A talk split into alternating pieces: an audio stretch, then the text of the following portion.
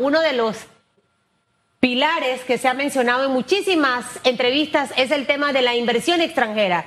Se suma Felipe Argote, él es economista, y uno se pregunta, eh, señor Felipe Argote, ¿cómo uno atrae la inversión con un país en el que ocurren tantas cosas?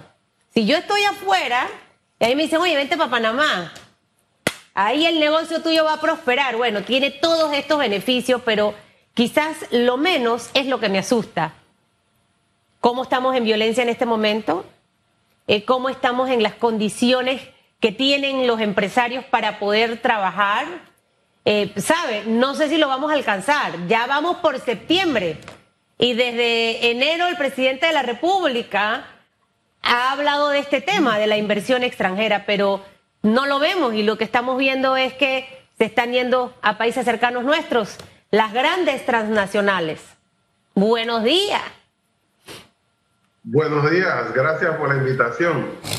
Eh, mira, eh, cuando tú dices que la esperanza tuya es que eh, venga la inversión extranjera directa, es como si tú andas en una situación muy difícil en la casa y tu gran esperanza es que venga un tío rico y te salga de la pobreza. O sea, no, tú tienes que tener un plan propio. No puedes esperar a que vengan a, a traerte la plata de afuera y entonces te vas a dar exoneraciones, a dar subsidios, a decir que si vienes te regreso toda la plata e impuestos al final, ¿quién paga entonces las cuentas? ¿Quién paga la deuda? Si las empresas que vienen no van a pagar impuestos. Tiene que haber un plan. El problema es que aquí hay una economía muy desestructurada y eso tiene que ver con toda la situación, especialmente de la clase media. Mira, tenemos el salario mínimo, estamos entre los 10 países con peor salario mínimo en Latinoamérica, a pesar de que somos los tres de mayores ingresos. Aquí la tasa de interés de tus casas eh, se subió. Cuando la Reserva Federal subió la tasa de interés hace 7, 8 años, todo el mundo recibió una carta del banco diciendo que te elevaban la hipoteca porque la Reserva Federal subió la tasa de interés. Cuando bajó la tasa de interés como ahora, que está casi cero, nadie recibió una carta diciendo, al contrario, recibiste otra diciendo que te la subían de nuevo, con otro argumento. Y el problema es que no puede funcionar un esquema eh, de mercado en donde uno de los sectores puede decidir lo que les dé la gana. O sea, tú no puedes vender algo a crédito y llamar a tu cliente dos meses después y decir, ¿sabes qué? Lo que te vendía a crédito, que te dije que costaba 200 dólares, te lo acabo de subir a 250. Eso no lo puedes hacer. Pero el banco te sube y te sube y te sube la tasa de interés. Tu tarjeta de crédito que estaba en 12 anda por arriba de 24 o te duplicaron la tasa de interés. Panamá es el país número 25 en el mundo más caro. Si la ciudad de Panamá, según la Unión de Bancos Suizo, es la ciudad número 25 más cara del mundo. Y si uno escucha cuáles son las otras, uno se encuentra con Toronto, con, eh, qué sé yo, con eh, París, con Dubái, y Panamá está en medio de ese listado, eh, y alguien lo ve y dice, ¿quién, ¿quién metió ese país subdesarrollado en esa lista? Bueno, es verdad, somos la ciudad 25 más cara del mundo, sin embargo, pues no tenemos eh, los ingresos que tienen esas ciudades. Esas ciudades tienen un ingreso per cápita de 45 mil. No tenemos ni una tercera parte de eso. Entonces tenemos un sistema muy despelucado en donde el Estado se la pasa dando exoneraciones y dando subsidios, entonces interviniendo mal, y al final eh, la gente queda en indefensión, la clase media no sabe qué hacer, ¿Sabes lo que es levantarte en la mañana un sábado, decir, ¿sabes qué? Voy a hacer súper, déjame ver cuánta plata tengo y no tienes ni un real. ah, y después en la tarde dicen, ups, ya no pasó nada. O sea, el estrés a que está sometida la clase media aquí. ¿Y por qué se da eso? Porque tenemos un modelo neoliberal en donde dice que el Estado no interviene. No interviene, pero sí interviene porque ese subsidio que se le ha dado a los bancos eh, recién entraron 450 millones de dólares en interés preferencial, realmente eh, no se fue para la calle. O sea, no fue como ellos decían, ah, se damos esa plata en los bancos y los bancos teniendo mucha plata van a dar la tasa de interés más baja y van a sacar. No, eso no pasó, se quedaron con ese dinero. Entonces, esto hay que reestructurarlo, hay que tener una economía coherente y para tenerla tienes que tener un plan tiene que tener una estrategia en donde tiene que tener la capacidad de que tú estudies. Mira, cuando yo entré a trabajar en 1982 como asistente de economista, porque yo no tenía hecha la tesis, estaba trabajando en la tesis, mi salario fue de 835 dólares en el 82. Ahora se graduó un ingeniero electromecánico que se ha quemado la pestaña y le ofrecen 700. O sea, eso no puede ser. Con ese sistema, con ese esquema económico, este país no puede eh. Y entonces, ¿qué te dice? Ah, espérate, vamos a ver que los, que los gringos y los franceses eh, traigan plata. pero no te acuerdas que estamos en una lista negra y una verde y una rosada, en donde te castigan si traes plata aquí, porque estamos en listas. Entonces, con esas condiciones, ah, bueno, te regalo el país, pues. Coge la plata, coge la mina, coge el, el, puerto, cógelo todo para ti, pero por favor dame algunos trabajitos para la gente. Eso no funciona. No funcionado, no estuvo funcionando antes de la pandemia, no funcionó en la pandemia y no va a funcionar. Nos este año no vamos a crecer 9%. Nos dice muchas cosas que nos llevan a esa conclusión que nos dio que no creceremos al 9%. Quiero saber cuál es el cálculo que tiene del crecimiento que tendremos, porque ya faltan solamente cuatro meses. Quiero saber qué peso tiene, para enlazar la pregunta que le hizo uh, Susan, qué peso tiene esta, este flujo de información que estamos recibiendo prácticamente a diario de asesinatos y demás. El tema seguridad, si tiene algún peso en el tema inversión extranjera. Y tercero, usted mencionó, le insisto, un abanico de temas respecto a nuestro sistema. Voy a tomar uno nada más, subsidios. ¿Qué subsidios usted, si estuviera en la presidencia hoy, se atrevería a eliminar hoy mismo? Esa tres respuestas, por favor. Mira, el, subsidio que se justifica es el subsidio a, los adultos mayores. Porque esa gente, y, yo no lo único como subsidio, sino una forma de recuperar su plata. Porque ellos construyeron, los adultos mayores jubilados, construyeron este país. Ellos fueron los que recuperaron el canal que tú acabas de decir, que es uno de los factores que nos mantuvo con la economía andando. Y lo hemos eh, despreciado y no le hemos dado lo que, lo que vale. Mucho más hay que darle a, los adultos mayores en, jubilación. Sin embargo, los otros, los otros eh, subsidios, es, mira, yo creo, estoy convencido de que tú no necesitas darle 30 dólares a un chiquillo para que vaya a la escuela. Tú lo que necesitas es darle la comida, darle los libros y darle transporte, como hacen en Estados Unidos, un país riquísimo y le dan la comida, le dan los libros y lo van a buscar en un, eh, en un bus amarillo que a los cinco años lo sacan de circulación, lo traen para Panamá, lo pintan de rojo y salen a la calle a matar gente. Esos son los buses escolares. Y, y esa gente tiene el dinero para pagar la educación. Pero si tú le pagas al niño la comida, le pagas eh, los libros, le das todo, eh, va a tener una mejor razón para, para ir a la escuela porque, por lo menos por la comida. Entonces, es, hay una cantidad de subsidios que hay que, pero los primeros subsidios que hay que bajar, los primeros que hay que quitar de un plumazo, es el subsidio a la riqueza. O sea, no puede ser que aquí sigan existiendo empresas zombies que viven a costilla de la exoneración, que es un subsidio, es que no se cuenta, pero la exoneración es un subsidio, porque no estás pagando los impuestos que yo sí estoy pagando y que tú estás pagando, porque cuando viene la quincena tú no puedes decir pago o no pago, si pago o no pago, déjame una... No, te tienes que pagar automático.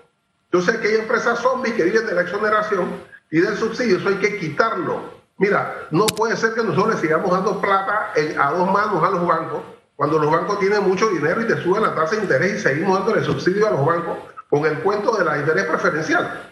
El interés preferencial es un subsidio a los bancos, no es a la gente. Por eso cuando establecen, por ejemplo, y a las, y a las promotoras de vivienda, el gobierno dice, vamos a darle 10 mil dólares a todo el que compre una casa de 50 mil dólares.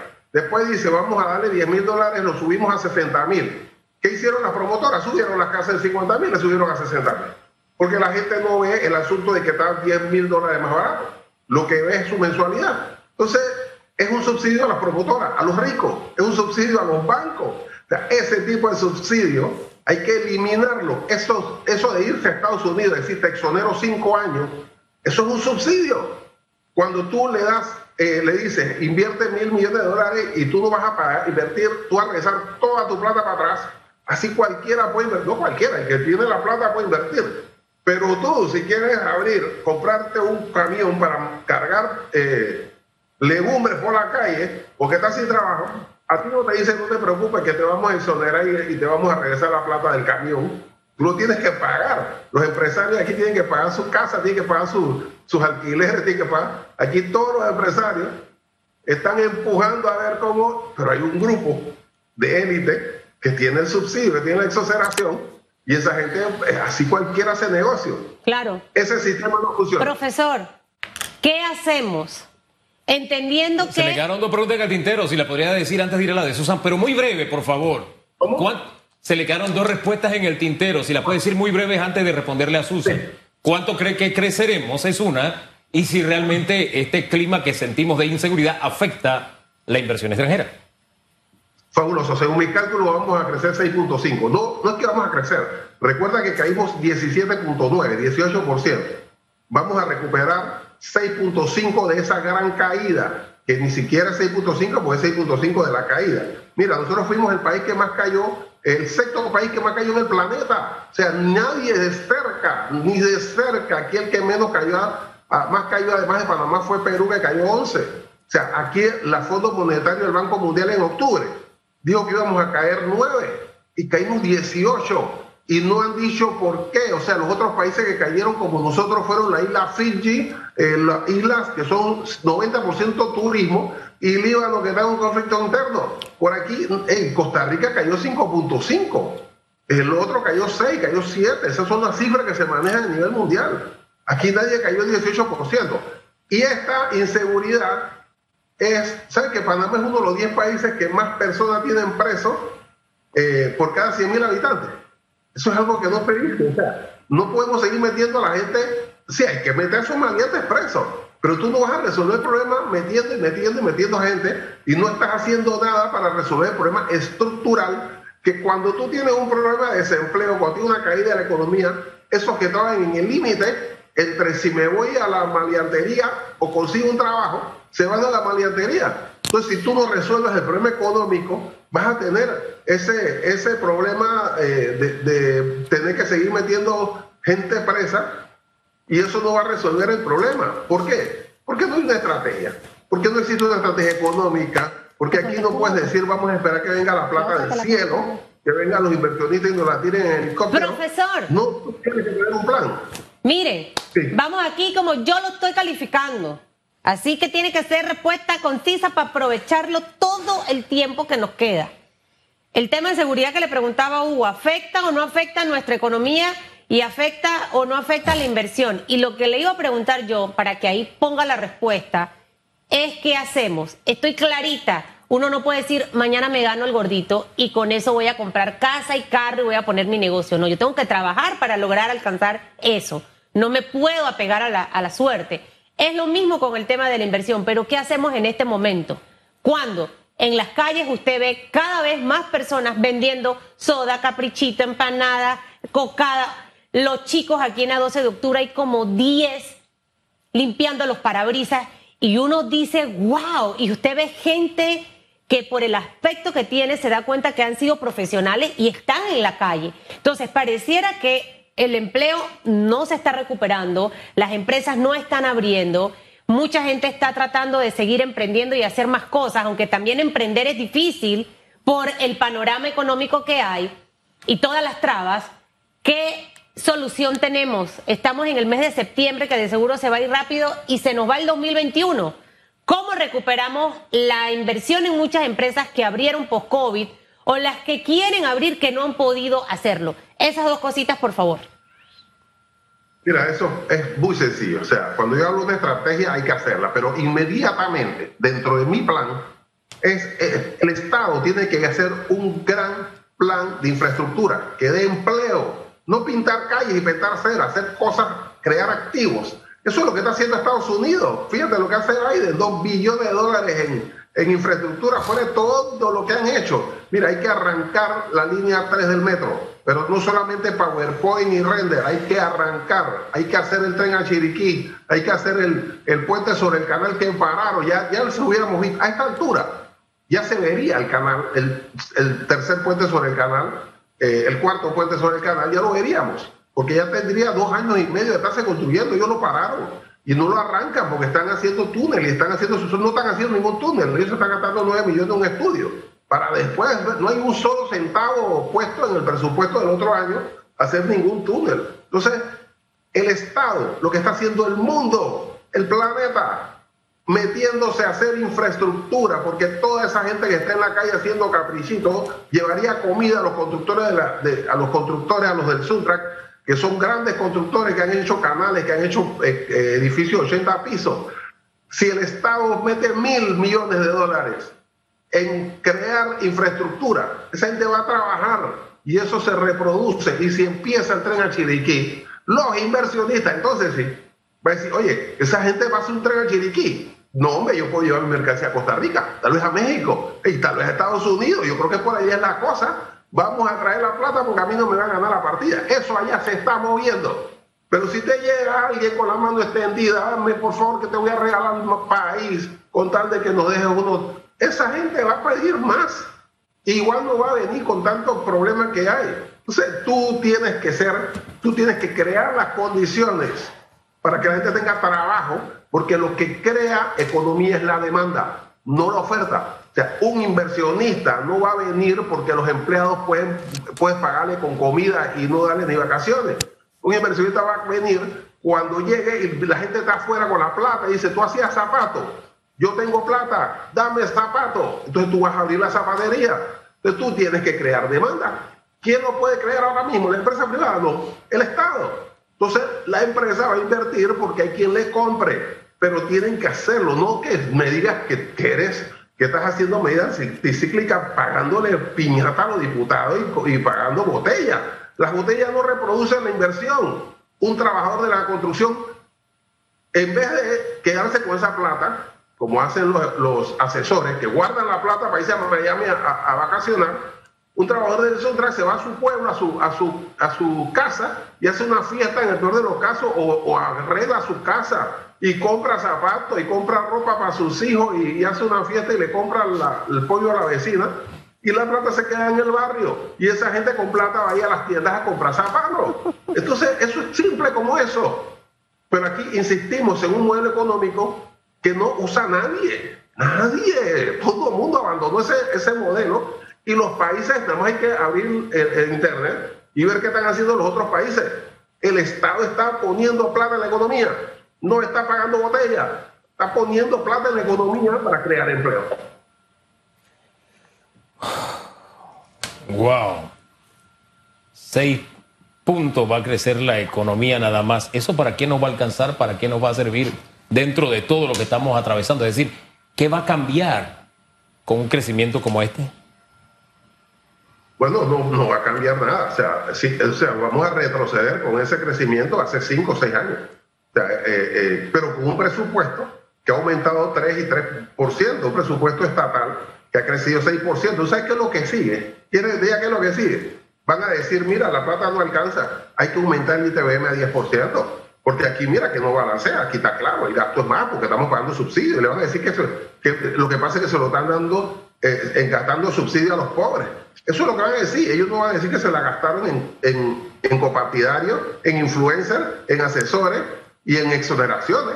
Ellos no van a decir, lo que pasa es que nos, le dimos 450 millones a los bancos eh, y por eso nos gastamos la plata. No, ellos no van a decir eso. Ellos van a decir que es por los subsidios que le dan a los jubilados, por 120 a los 60. Mira, el país que menos gasta en meditación, el segundo país que menos gasta en, en educación en Latinoamérica es Panamá, después de Guatemala.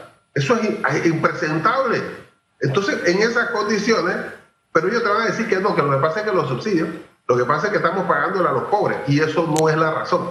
La razón es que no están moviendo la economía, creando las condiciones para que haya demanda, que es lo que tienes que hacer, impulsar la demanda, creando empleos, no botellas, no funcionarios, no piñata para los diputados, empleos productivos que tiene que ser ahora mismo la construcción. ¿Por qué la construcción? Porque aquí es los únicos obreros especializados que tenemos acá, digo, la mayor parte, porque hay otros, pero la mayor parte de los obreros especializados son los obreros de la construcción. O sea, ¿por qué? Porque emplearon canal, porque han hecho edificios, porque saben. Tú no puedes esperar que venga una industria ¿Qué es lo que quieren? O sea, poner a los trabajadores del Suntrack a poner botones y hacer basta con industria, porque aquí la industria que va a venir, la industria, si acaso viene con todas esas exoneraciones, en la industria de hacer ropa. Aquí no van a venir a hacer eh, eh, ningún tipo de carros ni camiones, no, no, ropa. Entonces vas a poner a la gente del sur a hacer botones. Esa gente lo que sabe es tirar piso y tirar eh, y hacer estructura. Ponlos a trabajar. Mira, la construcción era el 20% del Producto Interno Bruto. Eso se fue al 40%. Ahí está la caída del Producto Interno Bruto de la construcción. Si tú pones a esa gente a trabajar, eso se aumenta la economía en todos los sentidos. Entonces va a venir la inversión extranjera directa. Porque la inversión extranjera directa que llegó aquí, que fue una de las más grandes de los últimos años, no vino por exoneración, no vino por subsidio, vino porque la economía estaba creciendo a dos dígitos. Eso fue lo que los atrajo. Y ahora lo quieren atraer solamente pidiendo como si fuera limosna.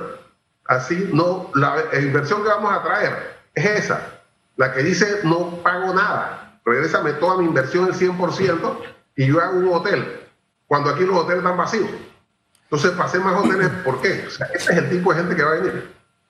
Oye, en el futuro inmediato, usted hablaba de, bueno, el trabajador de la construcción sabe hacer mezcla y poner bloques, pero mientras usted hablaba de esto, yo me quedaba pensando, los estudiantes de estos dos últimos años principalmente, ¿para qué los estamos preparando?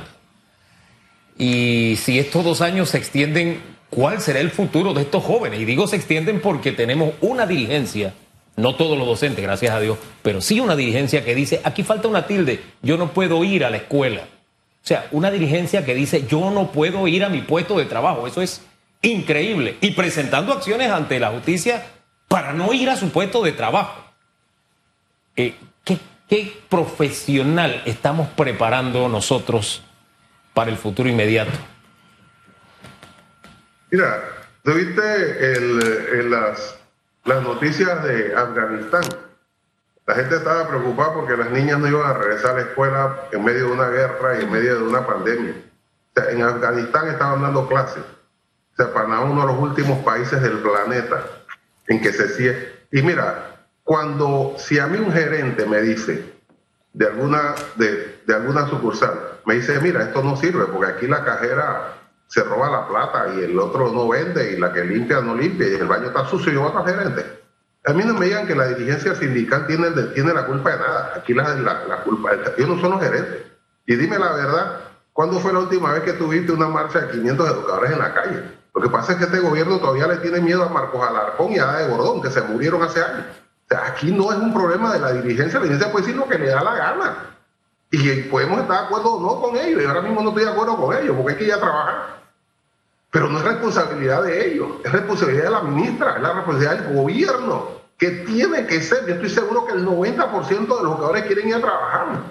Eh, pero si tú sigues con ese, con eso de que, ah, no, ellos dijeron así que vamos a negociar, y tú sientas a 25 sindicatos uno, la mayoría no representan ni a ellos, que fueron los que perdieron las elecciones y, abrieron un nuevo sindicato de, de, él y sus cuatro amigos, y lo sientan a negociar como si fueran iguales, que el que sí tiene peso. O sea, es que no funciona el sistema. No, tiene que haber representatividad. Eso es en todo. Mira, lo ves en las reformas electorales. Se pasan un año gastándose mi plata y la tuya, comiendo y tomando y haciendo café y todo lo demás y luego llega la asamblea y un plumazo lo quitan. Ese es un engaño.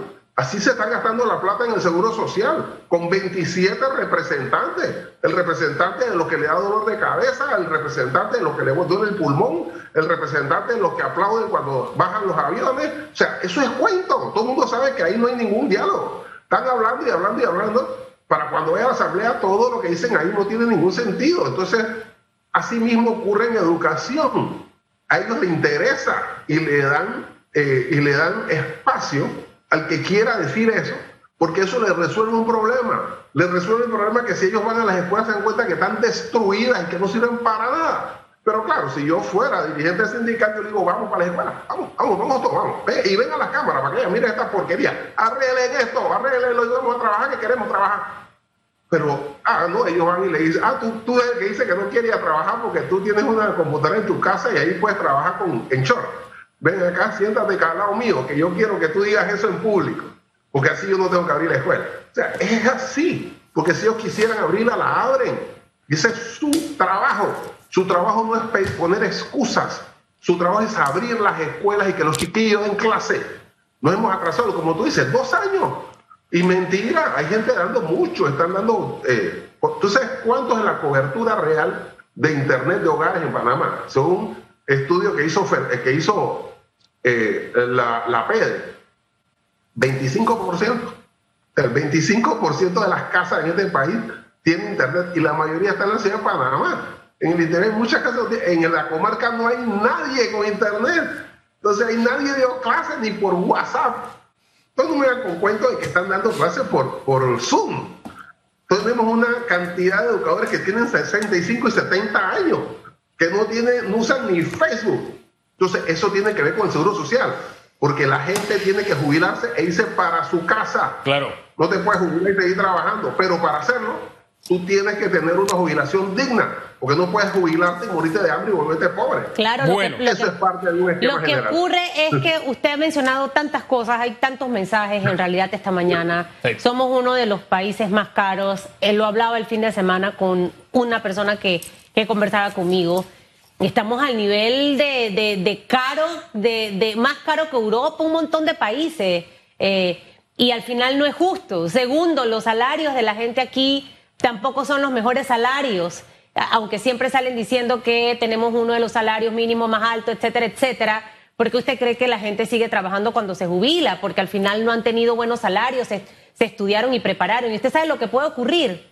Mucha gente está pensando en irse de Panamá, licenciado. Usted no sabe la cantidad de personas conocidas, profesionales, que si esto no mejora este año, vender casa, negocio y todo e irse. Qué triste, de verdad. Y creo que hay que empezar a ver las cosas que se han mencionado y trabajar en ellas.